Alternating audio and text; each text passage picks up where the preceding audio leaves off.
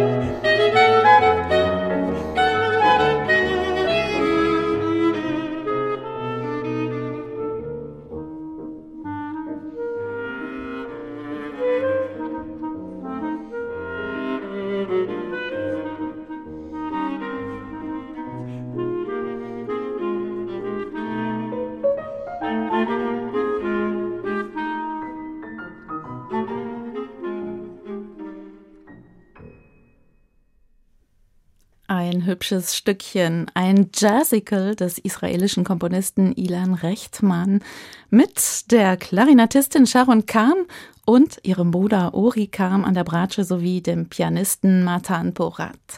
Sharon Kam ist heute mein Gast. Ich freue mich sehr, dass Sie da sind. Herzlich willkommen. Hallo. Ja, dass Profimusiker von klein auf ihr Instrument lernen, das ist ja bekannt. Bei Ihnen habe ich gelesen, Sie haben mit drei Jahren angefangen, Klarinette zu spielen. Geht das überhaupt? Ich habe mit drei Jahren angefangen, aber definitiv nicht Klarinette. Also ich Ach. bin eine von diesen Musikern, die sehr lang suchen musste, bevor sie ihre Instrument gefunden hat. Ich habe mit ähm, Geige angefangen, mehr als Babysitterbeschäftigung als wirklich äh, geigerisch gedacht, weil meine Mutter damals, sie ist Bratschistin, hat aber gelernt in Amerika Suzuki-Lehrerin für kleine Kinder zu sein und äh, hat mich einfach mitgenommen in ihre Stunden. Und dabei durfte ich irgendwie so eine wirklich mini kleine Sechzehnten Geige in der Hand habe und mitmachen. Äh, das habe ich aber ziemlich schnell gelassen. Dann habe ich mit fünf Klavier angefangen, dann habe ich mit sieben Blockflöte angefangen, weil man hat gemerkt, Klavier ist nicht so ganz meins. Das habe ich aber trotzdem fünf Jahre durchgehalten. Blockflöte aber war wirklich mein Instrument und ich wollte das gerne machen. Aber damals in Israel gab es überhaupt keine alte Musikszene und damit blieb ich ein bisschen mit einer sehr kleinen, feine Gruppe zusammen. Keiner hat uns angesehen und niemand hat uns zugehört und ich bin so ein Bühnensau und ich brauchte ein bisschen Publikum. Und dabei habe ich die Klarinette entdeckt bei einem Kammermusikkonzert mit meiner Mutter und gesagt habe, das ist so eine Blockflöte mit tolle Tasten drauf, das möchte ich spielen. Und da war ich schon zwölf. Ah, und äh, auch so, so schön schwarz, das Instrument. Genau. Ja. Und die Klarinette hat sie nicht mehr losgelassen. Absolut nicht. Ich sehe auch nicht, aber ja, die hat äh, mich fasziniert, wirklich von diesem Anfang, diesem Kammermusikprojekt. Die haben bei uns viel geprobt. Die haben ein Klarinettenquintett von, von Brahms gespielt, ein schweres Werk. Und der Klarinettist war so ein Control-Freak. Die wurde nachher auch mein Lehrer, der äh, Eli Evan, also der heißt Eli Iban und äh, wohnt äh, heute in Amerika und unterrichtet dort. Aber der wollte das ganz perfekt machen und die haben das sehr, sehr viel einstudiert. Und ich war bei vielen Proben und habe immer gedacht, dieses Instrument will ich spielen können. Bevor wir auf Ihre Musikliste schauen, die Sie mitgebracht haben, habe ich noch eine Frage, die mich wahnsinnig interessiert. Sie spielen jetzt seit vier Jahrzehnten, kann man sagen, Klarinette. Das heißt, Sie müssen eine wirkliche Sportlerlunge haben. Ich könnte mir vorstellen, das ist auch gut fürs Tauchen oder sogar fürs Bergsteigen. Super tolle Frage. Ähm, ich habe vor mehrere Jahren ein ähm, Check-up gemacht bei einem Fitnessstudio, die gemeint habe, mein ähm, Ergebnis ist wie eine Schwerraucher, weil wir, weil wir Klarinettistin, also, also Bläser in allgemein, wir atmen schnell ein und langsam aus. Und das ist genau das Gegenteil als Sportler. Sportler atmen eigentlich wieder gleich ein und aus oder langsam ein und sehr schnell aus. Äh, das kann ich gar nicht und ich musste in so ein Ding reinpusten. die Ergebnisse waren richtig lustig, weil der sagte, rauchen Sie? Und ich habe gesagt, nö, eigentlich benutze ich meine Lunge für meinen Beruf und das haben die nicht geglaubt. Ähm, und Tauchen, also da habe ich äh, das erste Mal vor zwei Sommern das probiert. Ich fand das sehr faszinierend, aber mit einem äh, Sauerstoffballon atmet man auch ganz anders, als man gewohnt ist äh, als Klarinettistin. Und das konnte ich auch überhaupt nicht ab. Diese sehr schwere Einziehen von äh, Luft war für mich sehr belastend und ich habe das aufgegeben. Also ähm, ich glaube, unsere Art zu atmen ist sehr unmenschlich und ungewöhnlich. Also wir atmen sehr, sehr, sehr, sehr schnell ein, so viel wir können und halten die Luft so lang wie möglich sozusagen und nutzen es so lang wie möglich, bis gar, gar kein Sauerstoff mehr drin ist und trotzdem blasen wir raus immer noch weiter. Ähm, ich merke das, wenn ich neben einem Mensch liege oder ein Kind, ich atme zweimal langsamer als ein normaler Mensch. Ein mhm. und aus. ja, das ist faszinierend. Sharon, Sie haben die Musik ausgesucht für die kommenden zwei Stunden, eine lange Liste mitgebracht und Sie haben schon gesagt, es geht klarinettistisch zu, von Kammermusik bis zu Konzerten. Aber auf der Liste steht auch ein bisschen Pop und Jazz und ganz oben steht Oper. Sie ja. haben uns eine Arie mitgebracht und damit fangen wir jetzt gleich mal an mit Cecilia Bartoli.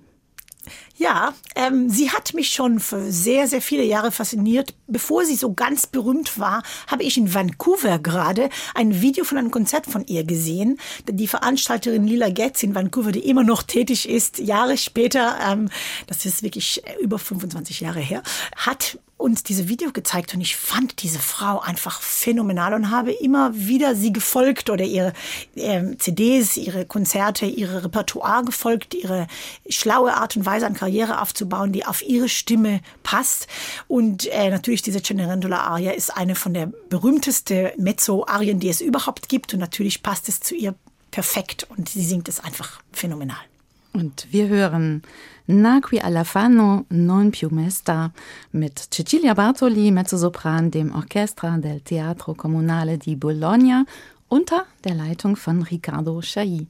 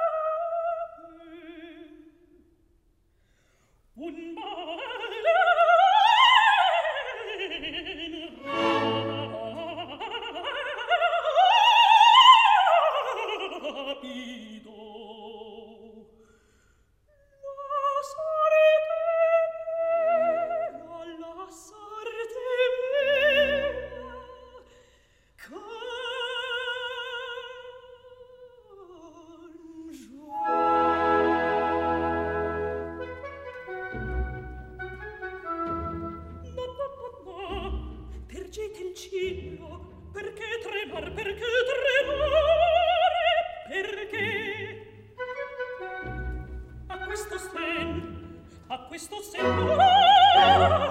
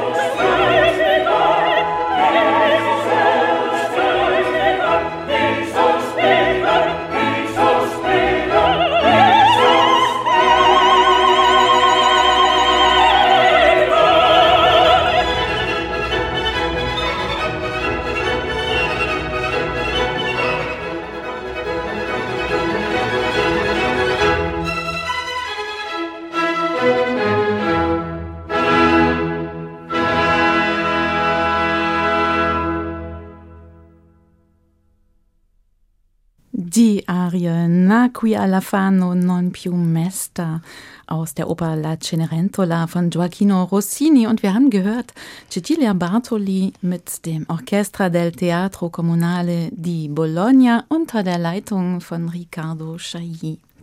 Ja, die italienische Version des deutschen Aschenbrödels im Leid geboren, aber ich will nicht länger traurig sein, hat sie da gesungen. Was mögen Sie so besonders an dieser Arie, Sharon Kam?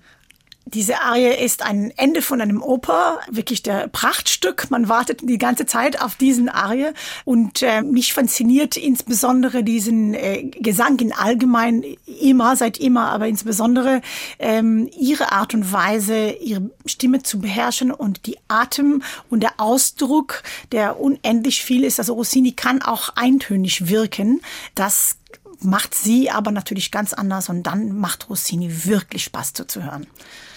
Also diese Koloraturen, die sind auch das unübertreffbar, unglaublich, oder? ja genau. Und das Interessante ist, ähm, ich habe diese Arie für Klarinette umschreiben lassen von Andreas Tagmann, das super toll gemacht hat. Und dabei habe ich festgestellt, wenn man eins zu eins genau das spielt auf ein Instrument, was sie singt, sagt man, na und?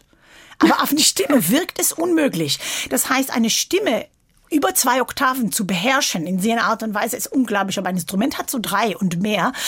Und dadurch müssen wir viel höher und viel tiefer und viel schneller und viel mehr Töne machen, dass, bevor man Wow sagt.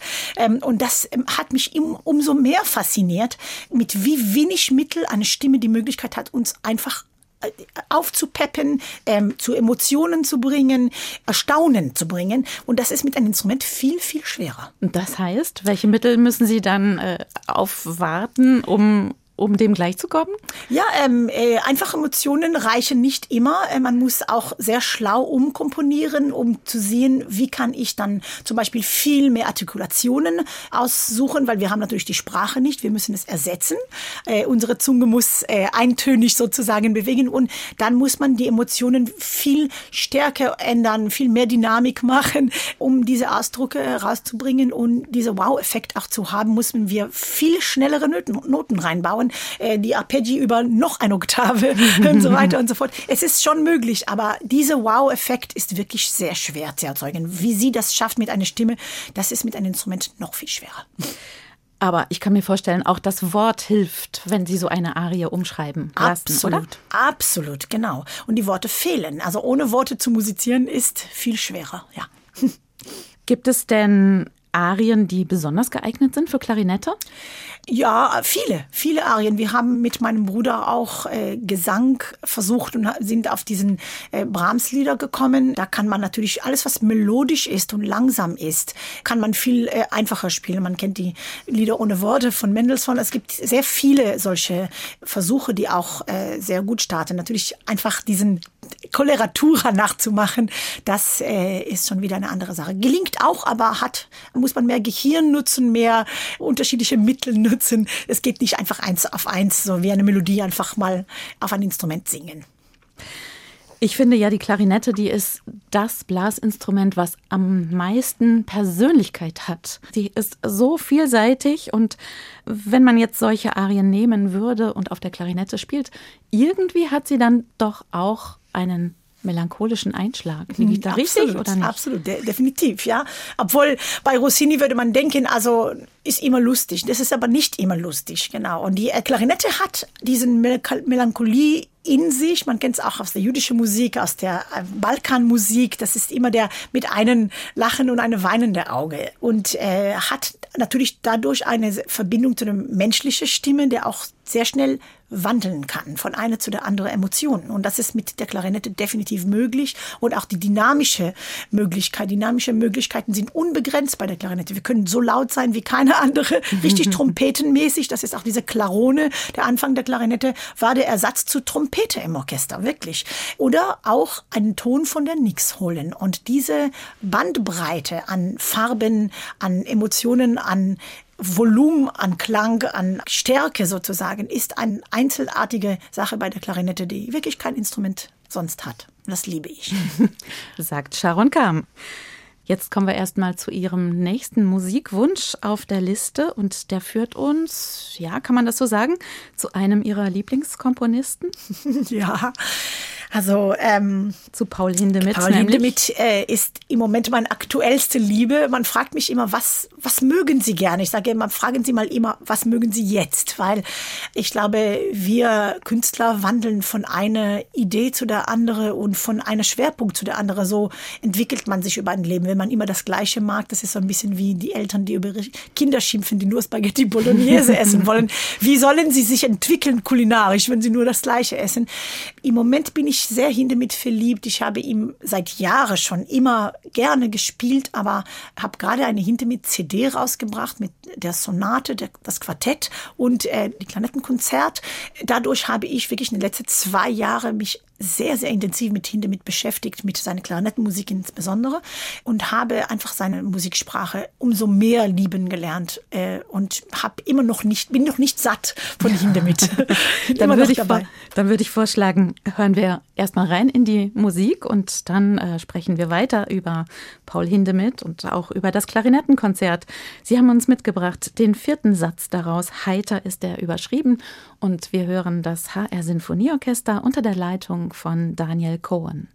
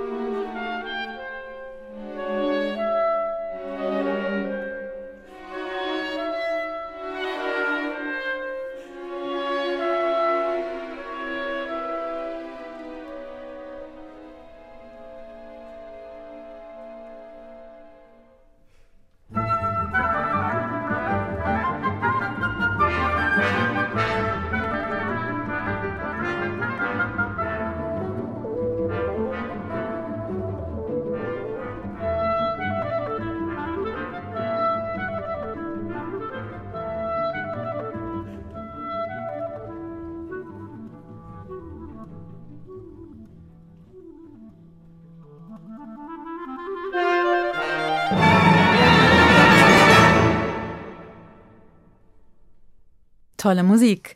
Sharon Kam haben wir gehört an der Klarinette und begleitet vom HR Sinfonieorchester unter der Leitung von Daniel Cohen mit dem Klarinettenkonzert von Paul Hindemith. Den vierten Satz haben wir daraus gehört. Heiter.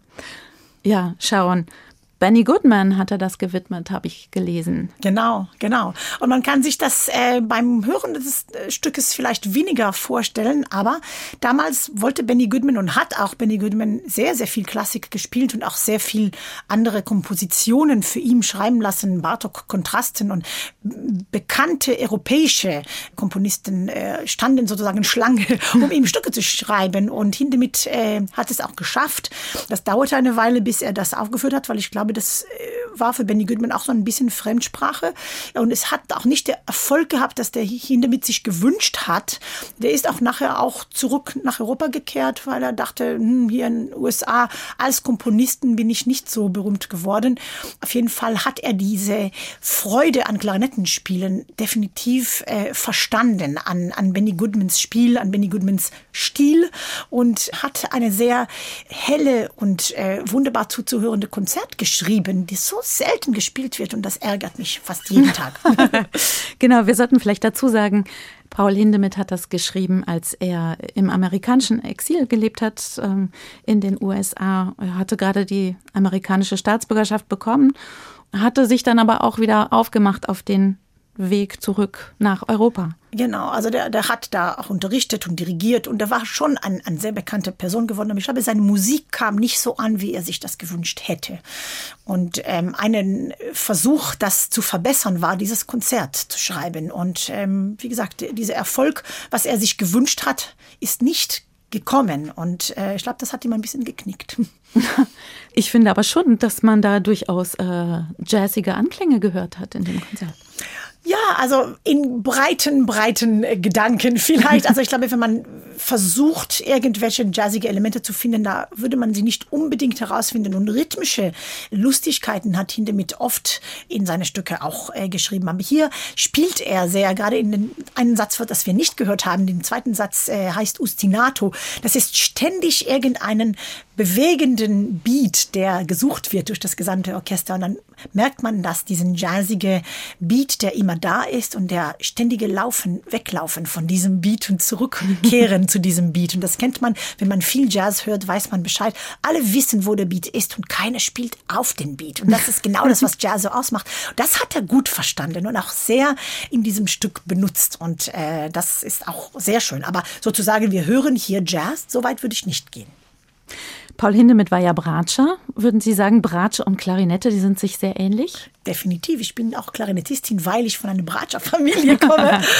mein Bruder ist treu geblieben zu dem Instrument und ist äh, auch nach meiner Mutter gegangen oder nach seinem Ohr, nach seinem Herz gegangen. Ich habe ganz schnell festgestellt, dass ich Bläserin bin, schon mit sieben, und äh, habe die Bratsche der Bläser mir ausgesucht. Blicken wir mal zurück, tatsächlich auf Ihre Kindheit oder Ihre Jugend. Sie haben mit 16 schon Ihr Debüt mit dem Israel Philharmonic Orchestra gegeben unter der Leitung von Subin Mehta. Und ich glaube, wenig später kam dann schon der erste Preis beim internationalen Musikwettbewerb der ARD. Beim Blick auf Ihre Musikliste hat mich eine Sache gewundert. Sie sind israelisch-deutsche Klarinettistin und die Klarinette ist wirklich das Instrument des Klezmer. Auf Ihrer Liste steht kein Klezmer. Äh, wie kommt's? Ist das zu kurz gedacht? Ist das zu pauschalisiert von mir? Ja, nein, also nicht nur von Ihnen, das, das ist in allgemein so. Ich muss sehr oft Nein zu diesem Thema sagen. Es ist überhaupt nicht meins. Das ist so ein bisschen wie wenn man einen dunkelhäutige Trompeter findet und sagt, spielen Sie nicht Jazz und es guckt einen an und sagt oder sie und sagt, nee, warum? ähm, es, ja, es gehört zu meinem Kultur. Ja, ich habe es als Kind viel mitbekommen drumherum, aber eh in einen sagen wir so, eher negative Konnotation, äh, verbunden immer mit einem sehr religiöse Gemeinde, die nicht zu meinem Ansicht der Sachen äh, gehört hat und oft auch ein bisschen zwingend. Also will ich oder nicht, läuft ein Auto mit einem Lautsprecher durch die Straße von Chabad und versucht Leute für sich zu gewinnen mit dieser Musik. Ähm, und deswegen ist es für mich nicht so eine, hat ke keinen guten Platz in meinem Herz. Und ich glaube nicht, dass ich ein Freund Klezmer Musik äh, werden wird in meinem Leben. Na, Musik muss ja auch von Herzen kommen und Absolut. dann konzentriert man sich besser auf das, äh, was man im Herzen hat. Absolut. Ja, kommen wir zu Ihrem nächsten Musikwunsch. Und das ist einer der beliebtesten Jazz-Standards. Und ich würde sagen, bevor wir drüber sprechen, hören wir ihn. Summertime von George Gershwin aus dem Musical Porgy and Bess. Und Sie haben eine ganz besondere, tolle Aufnahme herausgesucht, der Klassiker eigentlich, nämlich Ella Fitzgerald und Louis Armstrong, der auch noch Trompete spielt, und das Ruska Theas Orchestra. Bitteschön.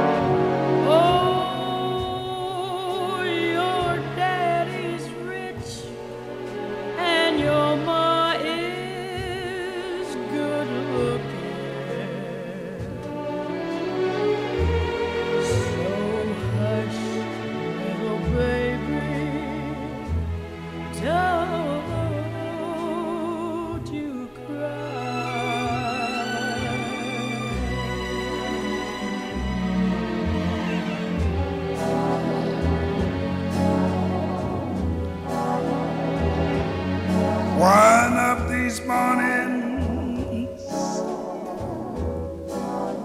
You gonna ride.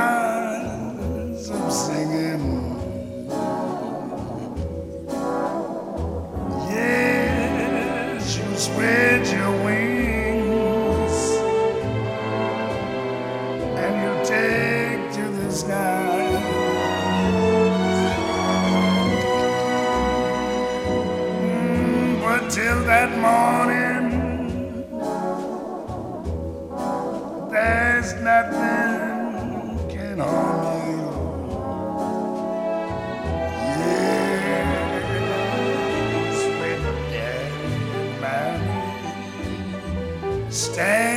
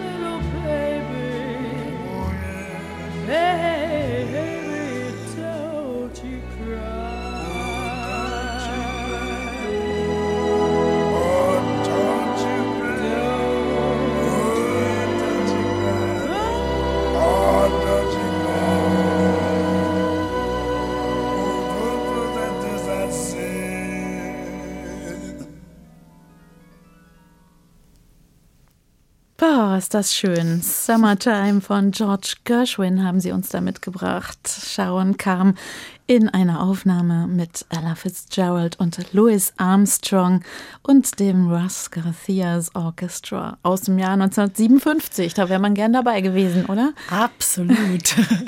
Ist auch so toll, wie die sich umgarnen, so stimmlich, finde ja, ich. Ja, total.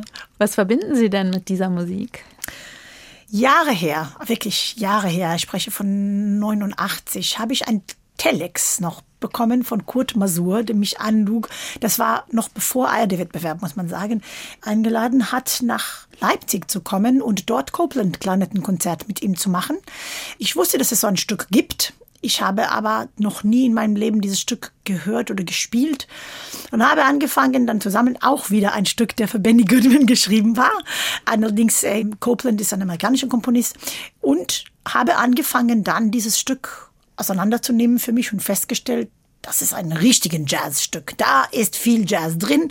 Dafür muss ich ein bisschen über Jazz lernen. Ich hatte damals einen Freund, genau der Typ, dunkelhäutige Trompeter, aber doch mit einem Jazz-Hintergrund. Und wir gingen einfach so oft es ging in the Blue Note, haben dort wahnsinnig viel tollste Jazz gehört. Branford Marcellus, Winfred Marcellus, alle anderen, also wirklich, also extrem tolle Typen, die da auch extrem modernen Jazz gemacht haben, aber natürlich auch die alten Standards und habe mich versucht, in diese Welt zu verschwinden, reinzutunken und dann auch selbst zu machen, so ein bisschen, aber immer mit Respekt und immer nicht als ein Jam-Sessionerin, sondern eher jemand, der so Jazz nachmacht. Und habe dann auch mit viel Erfolg diesen Konzert dann gelernt und gespielt und auch nachher beim ARD gespielt und so weiter. Aber immer noch blieb mein Wunsch, dieses Stück mit einem eher jazzige CD herauszubringen, sozusagen, guck mal, wie jazzy Copeland eigentlich ist. Und heute, wirklich viele Jahre später, ist Copeland Klarnettenkonzert ein Standardstück, auch hier in Deutschland. Damals spielte es gar keiner. Und durch diesen ARD-Wettbewerb, das äh, in, in 92 war, plötzlich wurde dieses Stück hier, oh, bekannt oder mindestens heiß begehrt und alle Jahre habe ich das sehr, sehr viel gespielt. Und erst in 2000 habe ich diesen CD herausgebracht mit Gershwin drauf und Morton Gould und, und äh, Artie Shaw und, und Copeland. Und Copeland ist der einzige wirkliche klassische Stück auf dem CD. Die anderen Sachen sind definitiv mit zwei Füßen im Jazz drin. Und in diesen Recherche habe ich nach Sachen gesucht, die auch auf einer Klarinette funktionieren konnten. Eine davon war Summertime. Und ich habe diese Aufnahme auswendig gelernt beim Schlafen, Duschen, Essen und Trinken, weil ich nicht genug davon kriegen konnte. Und dieser Versuch, den Beat zu suchen mit der Musik und immer zu schweben irgendwo, ähm, ohne dass man das Gefühl hat, man zählt. Und da habe ich wirklich diese, meine, alles, was ich über Jazz weiß, habe ich mit dieser Aufnahme gelernt. Und wahrscheinlich auch in vielen Jazzclubs. Und in vielen Jazzclubs. Aber wirklich, die kann man nicht so nach Hause nehmen wie dieses Stück hier. Das kann man nur hören und nach Hause gehen. Hier konnte ich das wirklich bei allen Tätigkeiten des Tages noch weiter hören. Ja, American Classics heißt das Album, genau. äh, zu dem wir nachher auch noch kommen, das Sie aufgenommen haben. Mich würde noch mal interessieren, Klarinette und Saxophon sind ja gar nicht so unähnlich. Greifen Sie auch manchmal zum Saxophon? Ja, aber nur heimlich und ja. nur unter vier geschlossenen Türen. Sogar meine eigene Familie kriegt mich nicht beim Saxophonieren zu hören. Ich kann das noch zu schlecht und ich würde das so gerne mal wirklich eine Weile machen.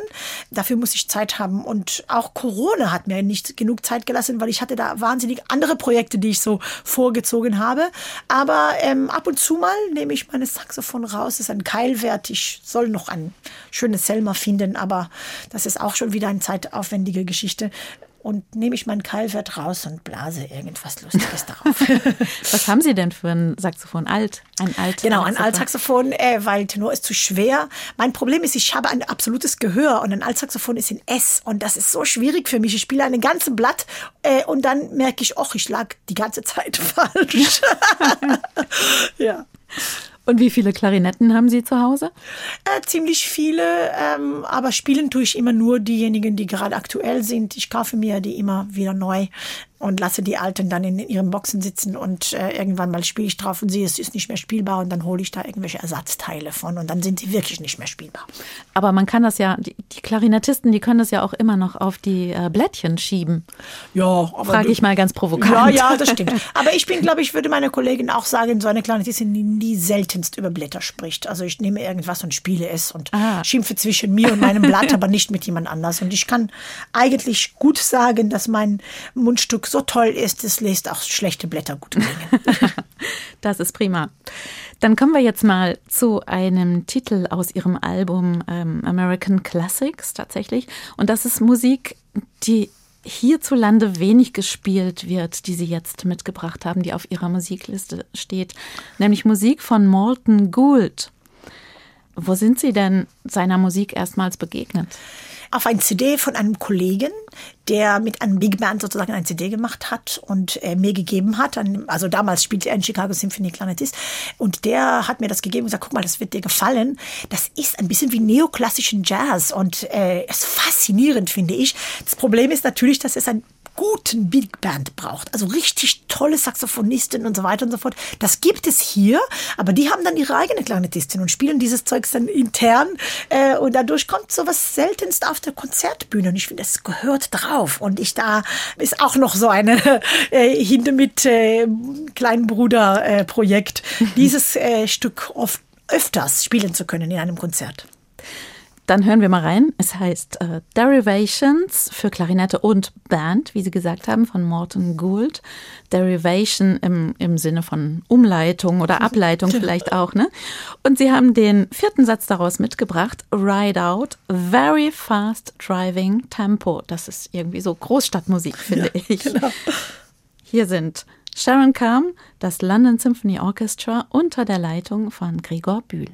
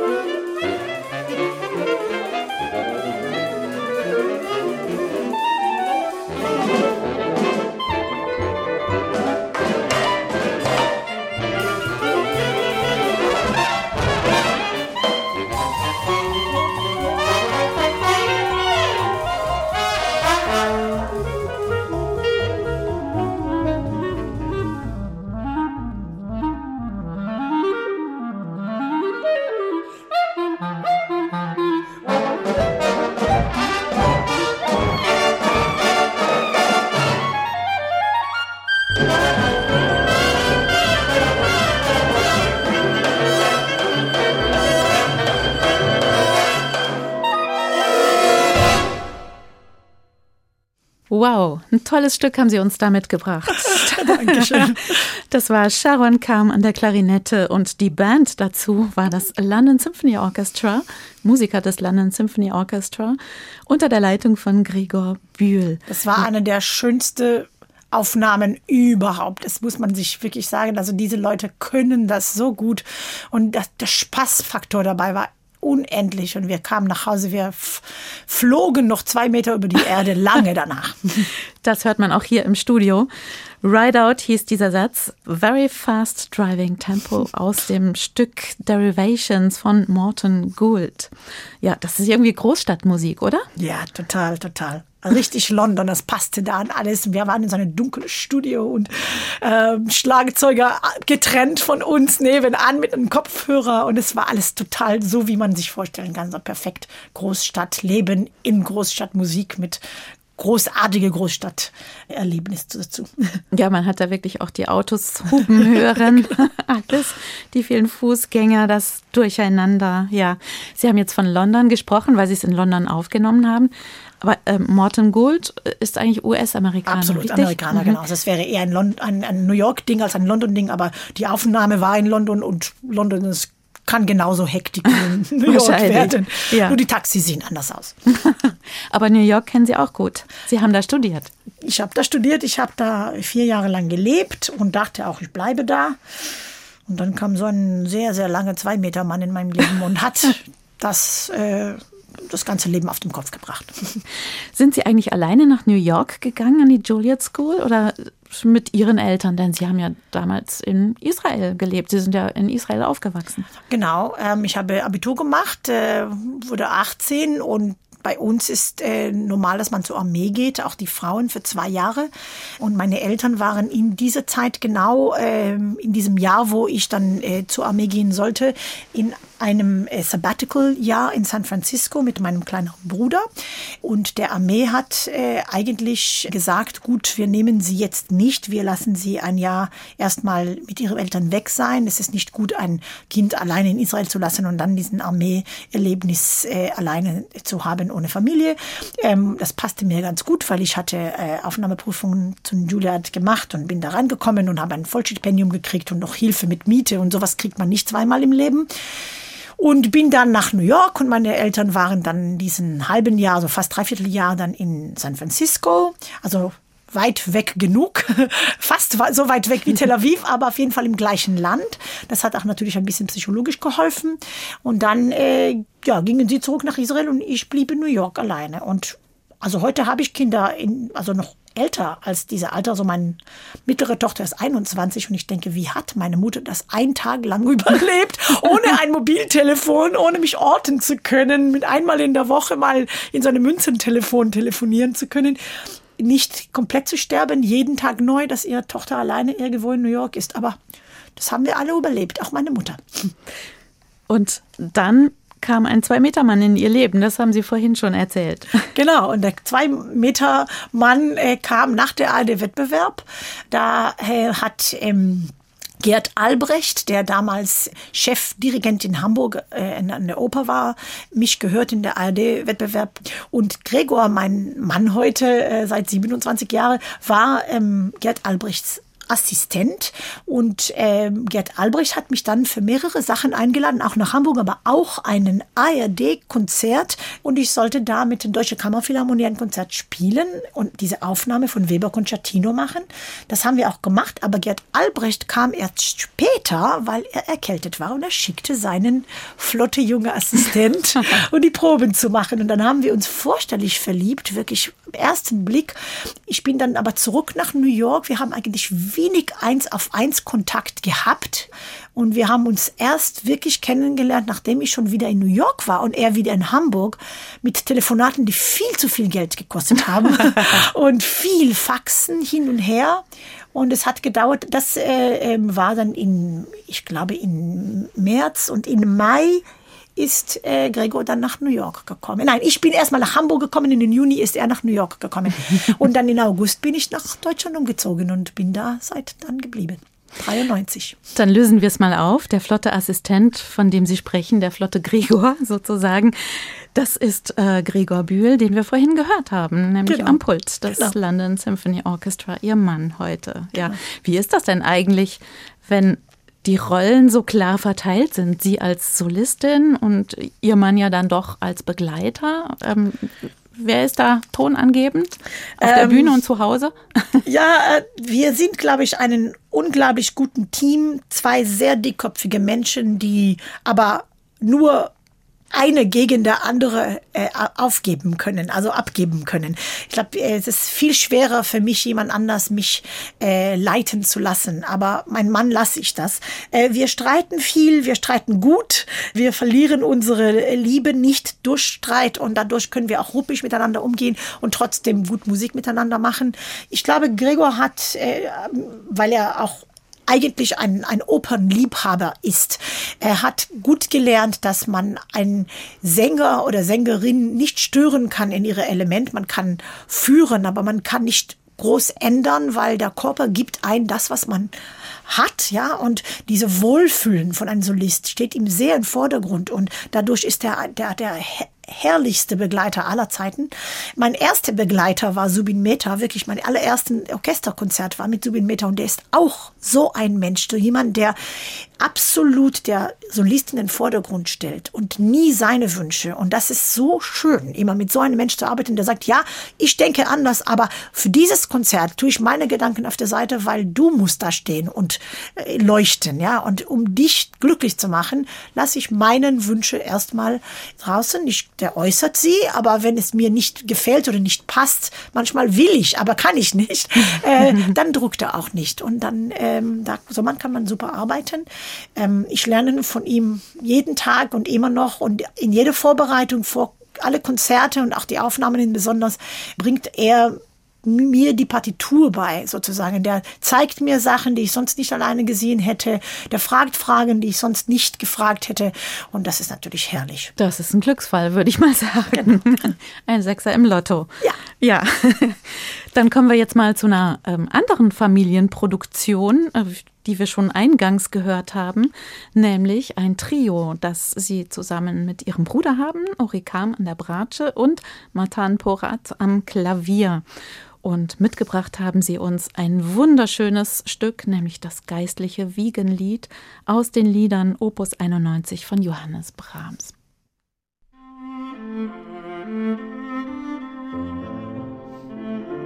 Musik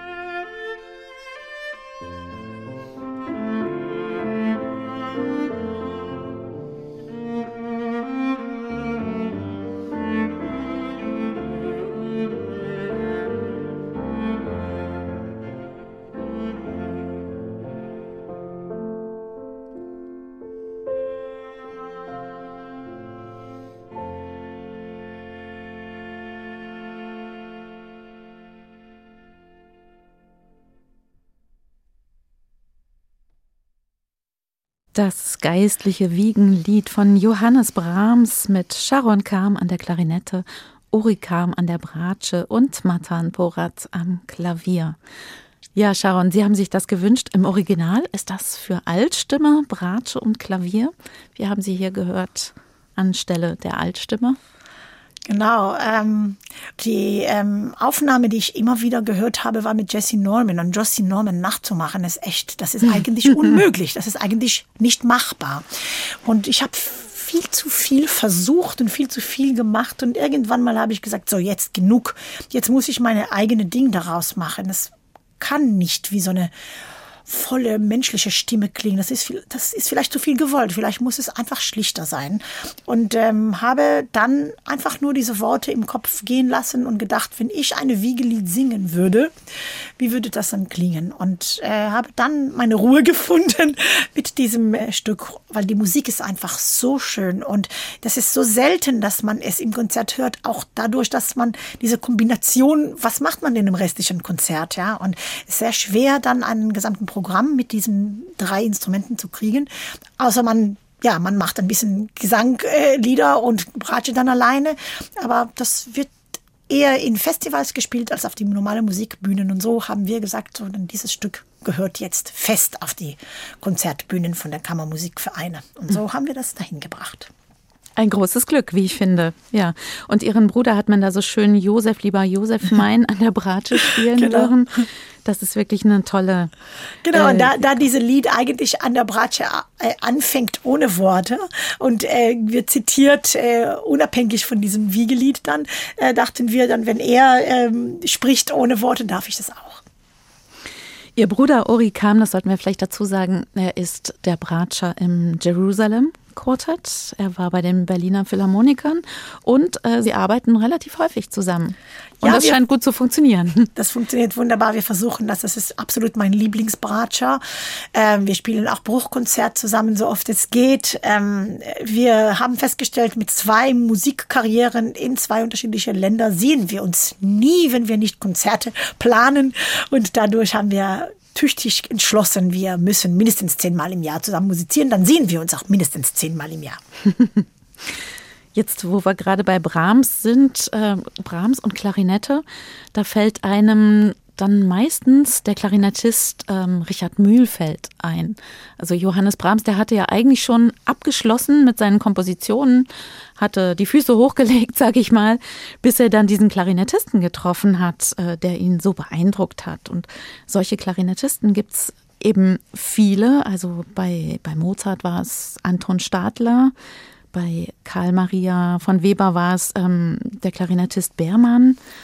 Wir haben vorhin von Benny Goodman gesprochen. Kann man eigentlich an solchen Kompositionen ähm, so ein bisschen die Entwicklung der Klarinette auch erkennen oder die Spielweise der Klarinettisten, für die es geschrieben wurde? Ähm, definitiv. Ich glaube, das dient sich immer beiderseits. Also ein guten Künstler inspiriert einen Komponisten und der Komponisten lernt über das Instrument, wenn diese Zusammenarbeit gut funktioniert, äh, Josef Joachim, Brahms und so weiter, dann kommt ein Konzert oder ein Stück, eine Sonate zustande mit den besten ähm, Seiten des Instruments und auch ähm, spielbar, auch gut spielbar. Und gute Komponisten kennen eigentlich alle Instrumente, aber diese Zusammenarbeit mit einem engen, hervorragenden Instrumentalist bringt das Instrument weiter und diese Komponistens Wissen über das Instrument auch weiter. Und wenn es gut funktioniert, dann kommt auch das nächste Stück auch immer. Es bleibt dann nicht bei einem. Und äh, in alle diesen ähm, Beispiele, die Sie genannt haben, sind das sehr, sehr glückliche zusammenkommende Momente und sehr, sehr wunderbare Stücke, die daraus entstanden sind. Sie, Sharon Kam, Sie haben zum Beispiel das Klarinettenkonzert von Christoph Penderecki aufgeführt. Da gab es auch, glaube ich, eine enge Zusammenarbeit, oder? Eine sehr enge Zusammenarbeit, die angefangen hat. Also man muss sich vorstellen, äh, ich habe über ihn in der Schule gelernt. Wir haben äh, ihm als Komponisten, ich war in einem Musikgymnasium, durchgenommen. Und dann komme ich plötzlich mit 23 äh, zum Schleswig-Holstein und darf eine Uraufführung von ihm machen. Das war eine, äh, 1994 war das genau. Diese Quartett mit Kim Kashkashian, äh, mit Boris Pergamenschikow, diese Komponisten so nah kennenzulernen, mit ihm zu arbeiten und ein Stück in der Faxmaschine zu bekommen mit einer Handschrift, die man nicht lesen kann. Entschuldigung, ich habe Christoph Poppen vergessen. Entschuldigung, das ist ein Quartett natürlich. Ich habe nur zwei Namen genannt. An der Geige, genau. Und das sind einfach alle wunderbare äh, Leute, die ihm auch schon äh, zum Teil gekannt haben. Und kommt diese junge Frau, die auch nicht mal Deutsch sprach äh, und niemand gekannt hat und darf umarmt werden von, von Künstlern, die so viel Erfahrung hatten, auch mit Uraufführungen und äh, mit Pendereckis Musik, äh, was für mich wirklich nur durch Hören sehr bekannt war. Und ich habe einen Komponisten kennengelernt, der so offen und so zufrieden ist mit was man ihm gibt und der immer Fragen stellt, auch an uns, so ob wir wissen und der wissenbegehrte Person ist, obwohl der, der eigentlich alles wusste. Äh, der konnte orchestrieren wie, wie kaum eine andere und er hat immer eigentlich gesagt, das ist interessant, was du da machst, kannst du mir das zeigen? Und da äh, und dann hat er es aufgeschrieben. Dann hat es aufgeschrieben mhm. und er hat was geändert und ich durfte danach auch ein Klarinettenkonzert von ihm, der, der um, umschriebene Flötenkonzert für Klarinette, Urauf führen in Prag unter seiner Dirigat und auch ein CD mit ihm aufnehmen und seine kleine ähm, Stücke auch für Klavier und Klarinette und auch Solo-Klarinettenstück auch noch spielen. Und ähm, habe viel, viel Penderecki gehört, gespielt, kennengelernt, auf dem äh, Abendessen gehabt und äh, äh, das war für mich die erste, erste Begegnung mit einem großartigen Komponist und machte dann alle anderen Begegnungen nachher äh, die Latte sehr hoch. Schöne Erinnerungen. Ja, Menschen und ihre Musik, das ist unser Thema hier in HR2 Kultur. Und die Klarinettistin Sharon Kam, die hat die Musik zusammengestellt für diese Sendung. Und ja, von Christoph Penderecki kommen wir jetzt, würde ich sagen, beim Blick auf die Musikliste, kommen wir zu Sting. Genau, ein riesen, riesen. Aber so wie Penderecki der erste Komponist war, mit dem ich wirklich hauchnah arbeiten durfte, war für mich Sting der erste Popmusiker, wenn man dem so nennen kann, weil es ist fast abwertend, ihm so zu nennen, Musiker würde ich sagen, mit dem ich außerhalb der Klassik, bevor ich meine Jazz-Phase äh, hatte, in engen Kontakt meinerseits, natürlich nicht seinerseits, äh, gekommen bin durch Hören, durch CDs kaufen. Äh, das waren die erste Pop-CDs, die ich besitzt habe. Hören, äh, mit dem Texten auseinandersetzen. Und ich habe bis heute einen sehr großes Ding Faszination, wirklich. Ähm, wenn ich alleine bin, alleine reise und meinen Kopfhörer reinstecke und weiß, die nächsten zehn Stunden habe ich Ruhe, ist das Erste, was ich anmache, ist irgendein Album vom Sting zu hören. Ich bin immer noch sehr begeistert von seiner Neugier und Interesse an allen unterschiedlichen Musiken. Der war einer der erste, der überhaupt mit ähm, arabischer Musik was gemacht hat, mit Klassik was gemacht hat. Und, und sein, sein Neugier in allgemein ist, ist enorm. Mein Mann hat jetzt von Stuart Copeland, äh, der Police Schlagzeuger ja. ein, eine Uraufführung gemacht. Den haben wir auch kennengelernt und wahnsinnig viel Geschichten direkt bekommen. Und diese Faszination ist geblieben. Äh, seit dann natürlich, man sagt immer, seine Jugendmusik prägt man äh, ein ein und äh, verlässt man seltenst, ja. Aber das ist bei mir wirklich so, dass ich immer noch gerne, gerne Sting höre und äh, seine Stimme liebe ich und seine Texte liebe ich und seine Art und Weise mit Rhythmen und äh, mit großartigen Musiker. Ja, der holt zu sich auch tolle, tolle Musiker. Hier ist in Bransford Marcellus, die ich vorher auch genannt habe, auch dabei und er lässt seine, seine Mitmusiker in seiner Großartigkeit auch zeigen und ist nie alleine da und begleitet von irgendjemand. Dann hören wir jetzt Sting mit Lazarus Heart.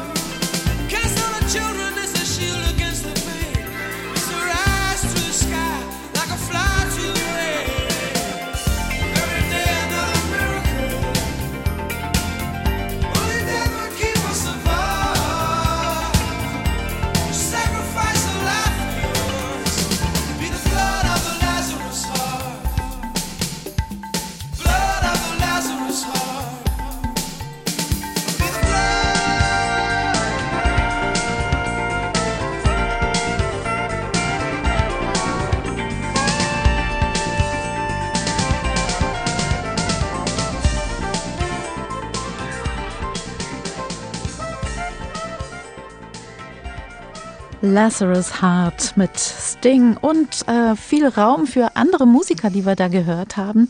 Nämlich Manu Katché war dabei an den Drums, Mino Sinelu an Percussion und Branford Marsalis am Saxophon. Ja, schon toll, wie viel Raum er den Musikern da lässt, oder? Absolut. Und wenn man ihn kennt, dann weiß man, dass er auch eigentlich wirklich dann so Open Mic Jazz gemacht hat zum Teil und so weiter. Und der, der verlässt sich immer auf den anderen auch. Der, der lässt sie auch funken und äh, dadurch entstehen auch tolle Sachen bei dem Aufnahmen. Das ist ein Titel aus dem Jahr 1987. Haben Sie da früher zu Hause mitgespielt? Nö, das CD nicht. aufgelegt und Äh, mitgespielt? Nee, aber mitgetanzt und ähm, einfach mit alles gemacht. Also wirklich gekocht und, und Kind geschaukelt. Und das ist so meine Musik. Gab es eigentlich Momente in Ihrem Leben, wo Sie gesagt haben, ich will jetzt mal was ganz anderes machen? Ganz anders weiß ich nicht. Also ich mache immer außer der Musik sehr viel, auch einfach nur Familie haben ist schon sehr viel. Wenn man drei Kinder hat, dann hat man auch ihre Leben im Leben. Ähm, aber ich mache Sport und ich koche und ich äh, mag gerne reisen und wir sind zu Hause immer am irgendwas. Also wir lernen was, wir, wir basteln was, wir recherchieren was, wir äh, erleben was durch die Kinder und gucken das für uns, dass wir das auch äh, können oder lernen oder tun. Ob das Häkeln oder keine Ahnung oder Nähen oder egal. Ähm, also ich bin immer beschäftigt mit sehr viele Sachen. Zu denken, was ganz anders zu machen. Vielleicht am Anfang der Corona als große Zweifel, äh, uns braucht kein Mensch. Äh, was konnte ich machen, wenn ich nicht Musik mache? Habe ich dann kurz darüber nachgedacht und dann festgestellt, dass tut mir leid, Welt, wenn ihr mich nicht braucht, aber ich brauche es für mich. Äh, ich kann ohne meine Musik gar nicht leben und ich möchte meine Klarinette jeden Tag in den Händen haben, außer ich mache Pause und dann ist das eine bestimmte Zeitraum, der ich sage, von jetzt bis dann spiele ich nicht und danach wieder. Ich brauche das für mich, ich brauche das als Auspuff und äh, dadurch kann ich mir jetzt im Moment nichts anderes vorstellen, nein. Ich schaue ein bisschen auf die Uhr, denn äh, Ihre Liste ist noch lang. Wir müssen noch einiges schaffen Genau. oder wir dürfen noch einiges schaffen hier. Dann gehen wir mal direkt aus der Oper ähm, in ein altes Wasserkraftwerk. Sie haben uns nämlich eine Live-Aufnahme mitgebracht vom Festival Spannungen. Und das ist in Heimbach. Das liegt, glaube ich, in der Eifel. Das ist das Festival vom Pianisten Lars Vogt. Und äh, Sie haben uns mitgebracht ein Stück, was im Konzertsaal wirklich selten zu hören ist. Denn normalerweise ist es zu klein für ein Orchesterkonzert und zu groß für einen Kammermusikabend. Es ist nämlich geschrieben für zehn Bläser, Violoncello und Kontrabass. Bevor wir drüber reden, schlage ich vor, hören wir rein. Das ist die Bläserserenade in D-Moll, Opus 44 von Antonin Dvorak. Und wir hören daraus das Finale. Thank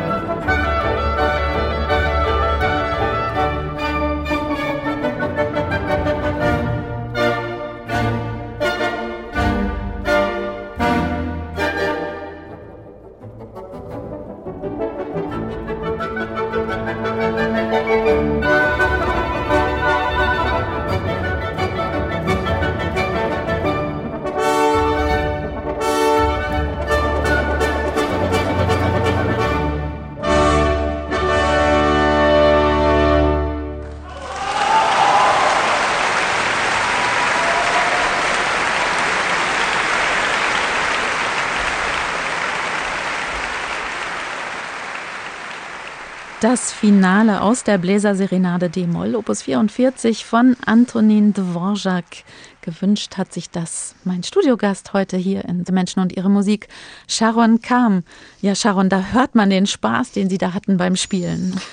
Ja, also Spannungen ist ein Erlebnis. Ich darf seit über 20 Jahren dahin meine beste musikalische Freundschaften dort machen und auch wirklich die tollste musikalische Erlebnisse. Und eine davon war diese Dvorak-Serenade. Man muss sich vorstellen, zehn Musiker, die sich kennen und auch vielleicht miteinander mal hier und da gespielt haben, setzen sich zusammen und haben zwei Tage Proben und spielen so eine Symphonie, eine richtige Symphonie natürlich ohne Dirigent und ohne Hilfe und müssen es so gut wie möglich schaffen, schaffen, Perfektion rauszubringen. Und man kann hören, diese Aufnahme, es ist kaum ein Ton auseinander. Und wenn man sowas schafft, heißt es, zehn Leute sind zu einem geworden und haben in einer Aufführung einen mega Strom zwischen sich geschaffen, also eine eigene Stromleitung, um diesen musikalischen Ideen ohne zu sprechen, gerade weil wir alle Instrumente im Mund gesteckt haben, zueinander zu transportieren und einem großartigen Erlebnis, der viel mehr ist als jeder einzelne Teil. Das heißt, ich bekomme zurück das 20-fach, was ich reintue und das ist ein Gefühl von Fliegen. Das ist wunderbar. Wir müssen noch sagen, wer dabei war. Unter genau. anderem nämlich äh, der Oboist François Leleu, dann äh, Sie, Sharon Kam und Dimut Schneider an den Klarinetten. Der Fagottist Dag Jensen war dabei, auch Marie-Louise Neunecker und Sibylle Mani an den Hörnern oder Tanja Tetzlaff am Cello, um nur einige zu nennen. Wie gesagt, ein Stück für zehn Bläser, Violoncello und Kontrabass, ja. Und gespielt haben sie, das muss man dazu sagen, in einem alten Wasserkraftwerk. Seit über 20 Jahre ist dieses Spannungen-Festival in einem äh, Wasserkraftwerk, der ausgemacht wird für zwei Wochen, also aus der Betrieb gesetzt wird äh, für zwei Wochen. Das kann man mit Stauseen so planen, dass man gerade diesen Kraftwerk dann in dieser Zeit nicht braucht und dann wird es umgebaut in eine phänomenale Konzertsaal. Wir hoffen sehr, dass wir diesen Sommer uns dort mit Publikum treffen können. Ja, dieses fantastische Konzertsaal und Ambiente ist eine äh, aus den 1920 ungefähr äh, gebaute Kraftwerk, der eine, eine wirklich ein, ein Sichtwert ist äh, als Gebäude, aber auch zu hören als Konzertsaal. Das ist einfach ein unglaubliches Erlebnis. Da zu sein, da zu musizieren mit den Leuten, die da sind, in diesem Saal, in diesem wunderbaren Naturereignis und äh, herrlich, einfach nur herrlich. Kann ich nur empfehlen. Ich glaube, es ist tatsächlich auch ein Saal mit viel Stahl und viel Glas und viel Stein Richtig? Genau. Und auch noch äh, alle Originaluhren und Turbinen stehen da. Die werden nicht benutzt, aber die stehen da zur Schau und machen natürlich das Gefühl, dass hier einen sehr alten Kraftwerk zu sehen ist, obwohl als moderne Kraftwerk funktioniert es. Mich würde noch mal interessieren, wir haben jetzt Bläserkammermusik gehört. Klar, es war ein Cello dabei und ein Kontrabass, aber die Bläser stehen im Vordergrund bei diesem Stück. Funktioniert Bläserkammermusik eigentlich ein bisschen anders als sonstige Kammermusik mit Streichern oder so? Absolut. Sehr. Ich bin nicht sehr, ich weiß nicht, ob begabt oder erfahren drin. Ich habe nicht sehr viel Bläsermusik gemacht in meinem Leben. Äh, ich bin eigentlich in einem Streicherhaushalt aufgewachsen und spielte meistens mit Streicher und Klavier. Deswegen ist für mich äh, so eine Zusammenarbeit ein Highlight, wenn es mit Musiker sind, die wie ein wie, wie meine eigenen Gedanken denken, auch musikalisch, äh, dann ist es eine absolute gleiche Art zu musizieren. Wenn es äh, nicht so klappt, dann muss man halt über Attacken oder über äh, andere Dinge sprechen, worüber ich nicht reden kann. Und dann werde ich eher eng und, und habe mehr Angst als sonst und äh, frage ich mich, was ist das Problem? Das ist Musik wie jede andere Musik. Aber nein, Bläser musizieren manchmal anders als Streicher, aber manchmal auch nicht. Und in diesem Zusammenhang war das alles so normal, so wirklich wie mm, ein Gespräch am Tisch. Ja, da denkt man auch nicht danach, wer sitzt hier, muss ich anders mit denen reden als mit denen. Und äh, so äh, kann es auch sein. Und das hat mir sehr viel Mut gegeben, mehr Bläsermusik zu machen in meinem Leben. Sagt Sharon Kam, die Klarinettistin, hat die Musik zusammengestellt hier für unsere Sendung Menschen und ihre Musik. Und wenn ich auf die nächste Musik schaue, dann muss ich ganz ehrlich sagen, hat mich das etwas betroffen gemacht. Das ist nämlich Musik eines Frankfurter Komponisten, die sie uns mitgebracht haben. Und der war zu seiner Zeit in den 1920er Jahren neben Richard Strauss der meistgespielte Opernkomponist. Immerhin. Allerdings, ähm, seine Musik ist dann ähm, unter dem Label, würde man heute sagen, entartete Kunst äh, abgewertet worden. Und ich fand es einfach so schockierend, welchen Schaden die Nationalsozialisten angerichtet haben. Die haben ja wirklich Werke nachhaltig ausradiert. Also man denkt immer so, ja gut, inzwischen ist vieles wieder ausgekramt worden. Ähm, man hat es wieder ähm, auf die Podien gebracht. Aber es gibt noch so viel, was einfach nicht gespielt wird. Absolut. Und wir kennen das auch, ein neues Produkt auf den Markt zu bringen, ob das ein Waschseife oder Schokoriegel, ist sehr, sehr schwer, weil das, was man kennt, ist das, was man vertraut. Und Musik, die alt ist, aber neu zu, für uns ist, da haftet man immer das sofort in die Ecke und sagt, nee, wenn es nicht bekannt ist, dann ist es sicherlich auch nicht gut. Und jetzt ist so eine Phase gekommen, wo Leute wirklich nach alte Schätze suchen und das finde ich wunderbar. Braunfels ist eine noch kuriosere Gestalt, weil er eine Halbjude war, der gar nicht mit dem Judentum zu tun hatte in seinem Leben. Der ganze Familie, die, die, der Vater hat, hat sich konvertieren lassen. Also die wollten eigentlich gar nicht Juden sein, aber der war genug Juden für die äh, Nazis sozusagen. Der rannte aber nie weg. Der hätte woanders weiter komponieren, weiter musizieren können. Der blieb aber am Bodensee und wartete, dass der Sturm vorbei ist und war geduldet irgendwie. Das ist mir heute noch ein Rätsel, warum er da blieb und warum man ihm da nicht angegriffen hat. Da hat man ihm leben lassen. Und wie lebte er? Von was? Wo hatte er Geld? Woher? Er lebte den ganzen Krieg dahin. Da war vorher oder hat vorher die Musikhochschule in Köln aufgebaut, als einer der wichtigsten Musikmenschen in Deutschland damals und ist auch damals wieder nach dem Krieg zu diesen Positionen gekehrt, so ob es diese ganze Zeit zwischen nicht gab. Und er hat auch in diesem Zeit nicht sehr viel künstlerisch auf die Beine gebracht. Der war sozusagen der Stecker raus. Und jemand, der so unglaublich zu sagen hat, viel zu sagen hat, der wirklich diesen musikalischen Richtlinien nach Wagner weitergeführt hat, aber ohne dass es einen, eine Nachmachung war, sondern eine eigene Sprache entwickelt hat, das, das wundert mich sehr. Wie konnte jemand dann plötzlich sagen, so jetzt warte ich einfach, dass es vorbei ist, statt aufzustehen und weggehen? Mhm. Wir hören mal, was Sie uns mitgebracht haben von Walter Braunfels, nämlich das Vorspiel zu einer musikalischen Komödie, heißt Don Gil von den grünen Hosen. Und Sie haben uns mitgebracht eine Aufnahme mit Ihrem Mann am Pult des ORF Radio Sinfonieorchesters Wien. Musik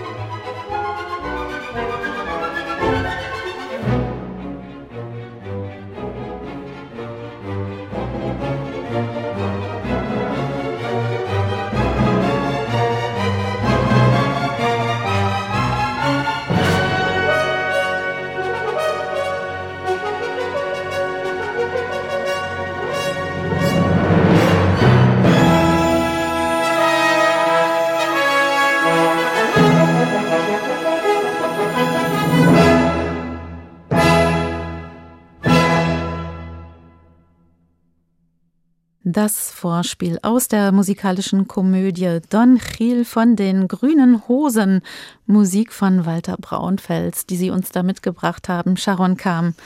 Ja, wir haben gehört, Ihren Mann Gregor Bühl am Pult des ORF Radiosinfonieorchesters Wien. Das haben Sie selber sozusagen wieder ausgegraben.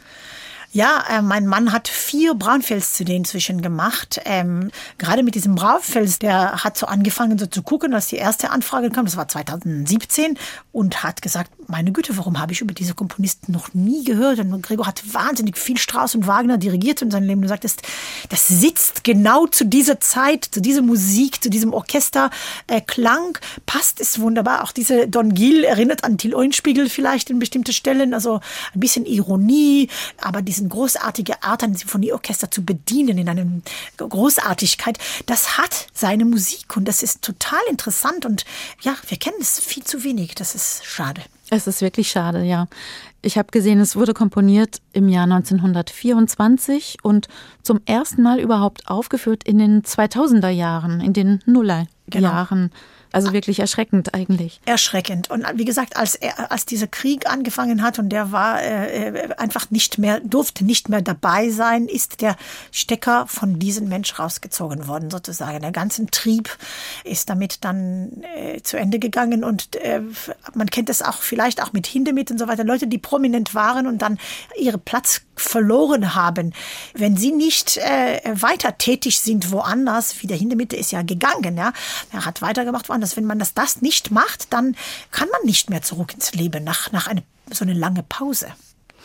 Umso besser, wenn es dann Menschen gibt, äh, die Augen und Ohren dafür haben, um, um solche Stücke wieder aufzuführen. Ich bin Ihnen sehr dankbar, dass Sie uns das mitgebracht haben, Sharon K. Ich freue mich. Woher kommt Ihre Liebe zur deutschen Musiktradition. Also Sie haben eine tiefe Verbundenheit zur deutschen Musiktradition, kann man schon sagen. Absolut. Ähm, ich habe Klarinette studiert, aber ich durfte daneben immer wieder zum Teil heimlich und zum Teil weniger heimlich zu Chaim Taub gehen. Und Chaim Taub äh, war damals der Konzertmeister von Israel Philharmonic und der heiß begehrteste Geigerlehrer, aber auch Musiklehrer sozusagen, Kammermusiklehrer. Und ich durfte zu ihm gehen, der sagte immer, tu, tu, tu, wie du das machst auf die Klarinette, ist mir egal. Ich möchte das hier hören.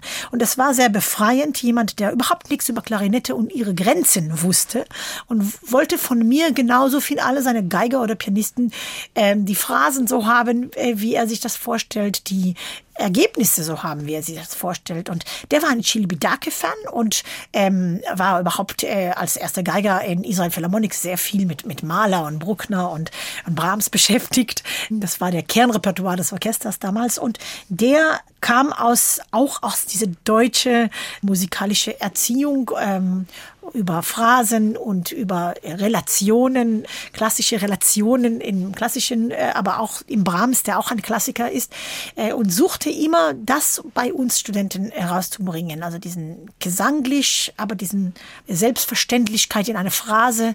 Und das habe ich total wiedergefunden hier in Deutschland. Ich habe diesen, diesen Gespräche, die zwischen mir und meinem Lehrer gewesen waren, jahrelang wieder weitergeführt als Kollegin äh, mit anderen Kollegen hier in Deutschland. Und viel mehr, als ich das damals in Amerika durfte. Also hier war viel mehr Suche genau nach diesen Einzelheiten, äh, nach diesem Kern.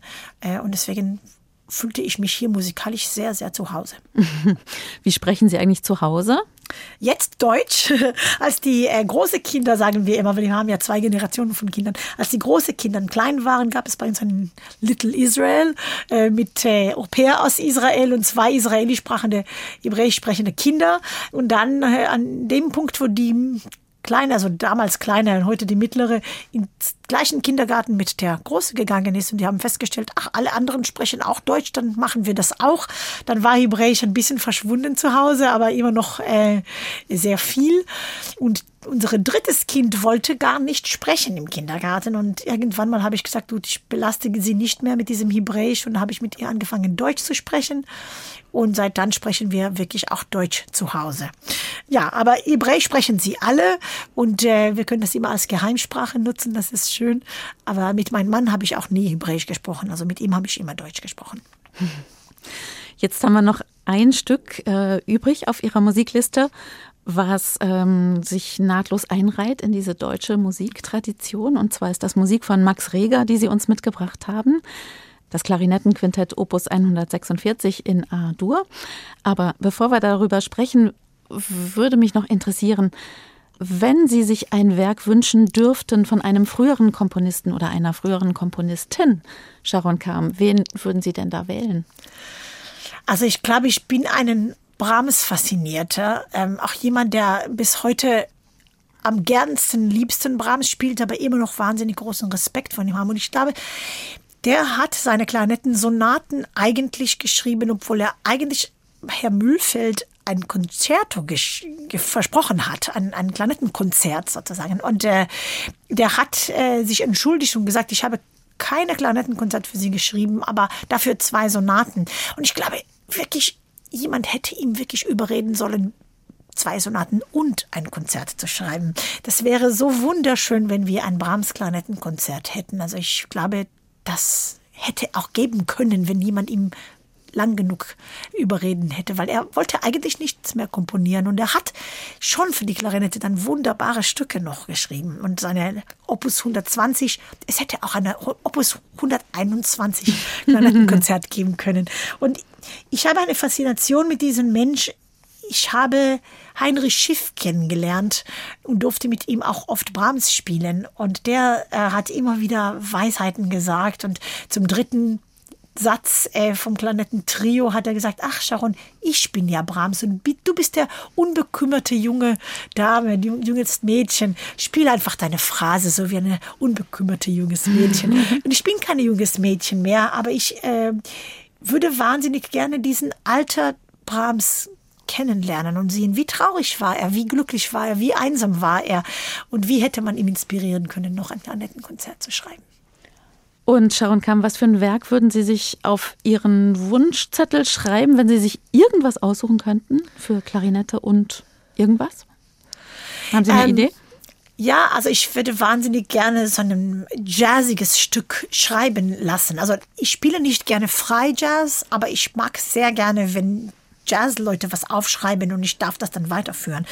Es kann ein Klarnettenkonzert sein, das kann eine große Jazz-Combo-Stück sein, aber irgendwas total funky und neu und trotzdem mit Wurzeln in dem Jazz. Und ich finde niemand, die sowas mir schreiben möchte. Und auch mit dem letzten Versuch hat es überhaupt nicht in der Richtung geklappt. Das ist sehr, sehr schwer. Man stellt sich was vor im Kopf, aber man kann es selber nicht schreiben. Das ist das Schlimmste. Und äh, ich gebe noch nicht auf. Ich hoffe, dass sowas mal kommt. Was richtig cool ist, aber auch mit einem Wurzel im Jazz und einem Klassik. Na, ich könnte mir vorstellen, dass das jetzt kommt. Dafür gibt es auch Komponisten und Komponistinnen zum Glück. Ja, die letzte Musik, die Sie uns mitgebracht haben, Sharon Kam, das ist Musik von Max Reger. Wir haben es eben schon gesagt, das Klarinettenquintett Opus 146 in A-Dur. Und Sie haben den zweiten Satz daraus mitgebracht, das Vivace. Warum dieses Werk? Wie ich äh, vorher gesagt habe, meine Faszinationen sind immer äh, wandernd und meine rege Faszinationszeit ist jetzt ein bisschen vorbei, aber die hat mich getrieben, seine Sonaten kennenzulernen und dieses Quintett, was ich wirklich sehr, sehr liebe.